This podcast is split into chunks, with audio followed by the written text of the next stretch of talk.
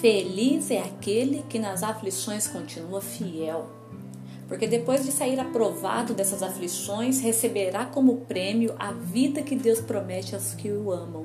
Tiago 1,12. Já estamos no nosso quinto podcast com o tema sobre nova direção. Nós temos aprendido muito até aqui sobre nossa identidade, propósito de vida. E no estudo de hoje eu quero falar um pouquinho com vocês sobre ver aquilo que acontece em nossas vidas sob uma nova perspectiva, a perspectiva de Deus. A Bíblia fala acerca da importância de uma nova perspectiva de vida, que é não se amoldar ao padrão deste mundo, mas transformar-nos pela renovação da mente. E é quando renovamos a nossa mente, podemos viver e experimentar e comprovar a boa, agradável e perfeita vontade de Deus. Do ponto de vista divino, é, é muito importante entender dois princípios. Primeiro, que a vida na Terra é um teste. É um teste que vai verificar a qualidade de algo. Isso significa um teste, não é verdade? Quando passamos por provações, teremos que escolher como reagir, quais decisões tomar e em quem confiaremos. Deus não é o causador da dor.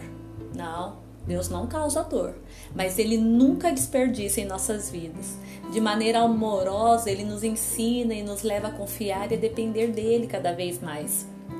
Veja que todas as situações da sua vida são uma oportunidade de aprendizado e de crescimento e que Deus não deixará faltar nada e ainda vai te recompensar. O segundo princípio é que a vida na terra é um voto de confiança. Sim, toda a sua vida é uma atribuição de Deus. O que, que há nas suas mãos? O que você fará com o seu tempo, com as suas oportunidades, com as suas forças, com os seus talentos? O que você fará com a sua família, com os seus sonhos, os seus dons? O que você fará sobre Jesus? O que você fará sobre esse conhecimento que você está recebendo sobre a palavra de Deus? Pare de ver a vida sob a perspectiva do que falta e do que você acredita que deveria ter.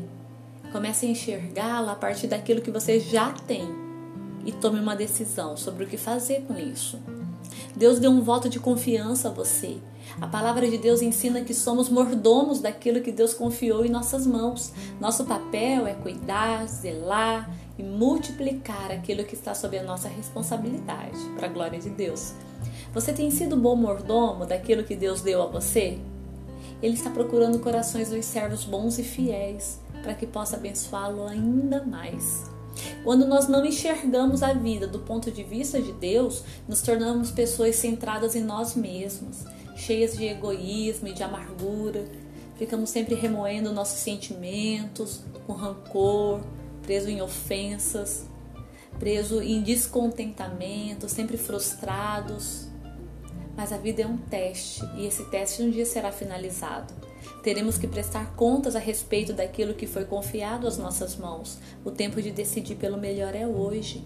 Vamos seguir com fé e perseverança, crendo que receberemos o consolo, o direcionamento e a recompensa que vem dos céus. E eu quero encerrar deixando esse texto para você refletir. Assim, se vocês não forem dignos de confiança em lidar com as riquezas deste mundo, quem lhes fará confiar as verdadeiras riquezas? Uau! Se não somos dignos de confiança para lidar com as riquezas daqui desse mundo, desse mundo mal, desse mundo difícil, quem vai nos confiar as verdadeiras riquezas que vêm do céu, a riqueza eterna? Em nome de Jesus, que você seja abençoado com essa palavra e que essa palavra te leve a um posicionamento diante do nosso Pai querido. Deus te abençoe.